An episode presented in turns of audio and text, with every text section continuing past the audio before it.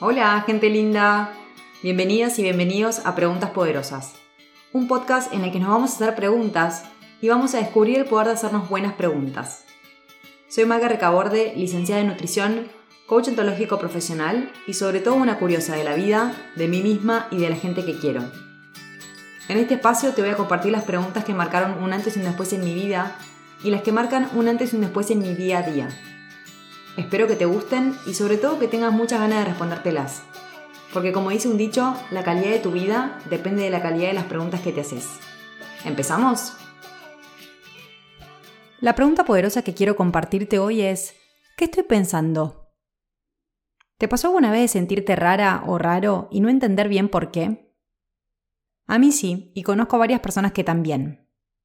Cuando conocemos emociones, nos puede resultar fácil identificar qué emoción estamos sintiendo y qué podemos hacer al respecto. Ahora bien, hay veces que no tenemos información sobre emociones, o quizás la tenemos pero igualmente nos cuesta identificar qué estamos sintiendo. Y en esos casos, para mí es clave preguntarnos, ¿qué estoy pensando? Te voy a explicar por qué.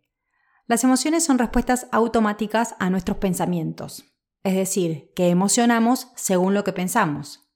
Por eso puede que no sepamos el nombre de la emoción que estamos sintiendo, pero si podemos conectar con lo que estamos pensando, eso puede ser una gran pista de cómo estamos.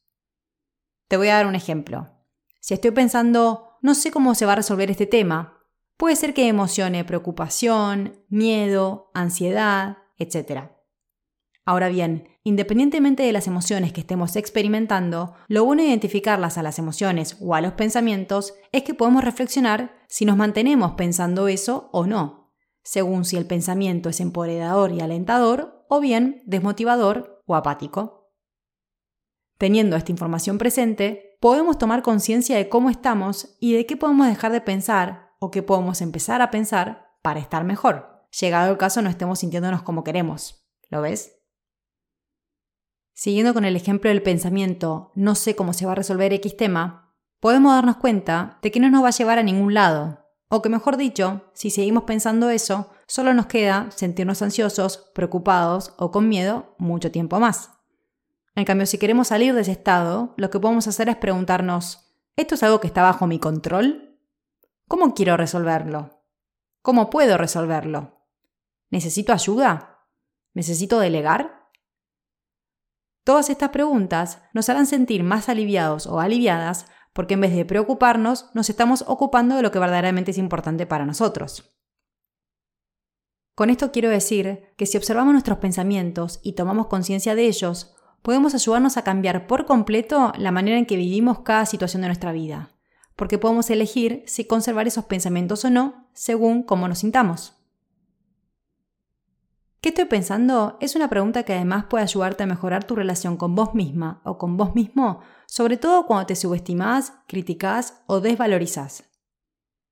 Por ejemplo, si logras identificar que tenés pensamientos del tipo no sirvo para esto, esto no es para mí o no me lo merezco, puedes ver luego cómo te hace sentir eso y qué te permite hacer. Cuando te des cuenta de que no te lleva a ningún lado positivo, vas a poder aceptar primero que tenés esos pensamientos y no pelearte con ellos, sino poder elegir luego qué pensamientos te pueden hacer sentir mejor. Por ejemplo, ¿qué puedo hacer diferente para que esto me funcione? O, si esto no es para mí, ¿qué sí lo es? Te invito a preguntarte qué estoy pensando cuando te sientas rara o raro, cuando no sepas lo que te pasa, cuando te sientas trabada o trabado en algún tema, cuando necesites conectar con vos misma o con vos mismo, y cuando quieras practicar la autocompasión. Antes de despedirme, déjame decirte que esta pregunta puede llevarte a muchas reflexiones y preguntas más.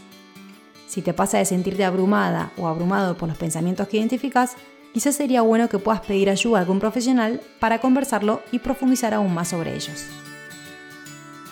Si piensas que este episodio puede venirle bien a alguien, compartilo te deseo que tengas un muy lindo día y te espero en el próximo lunes con otra pregunta poderosa.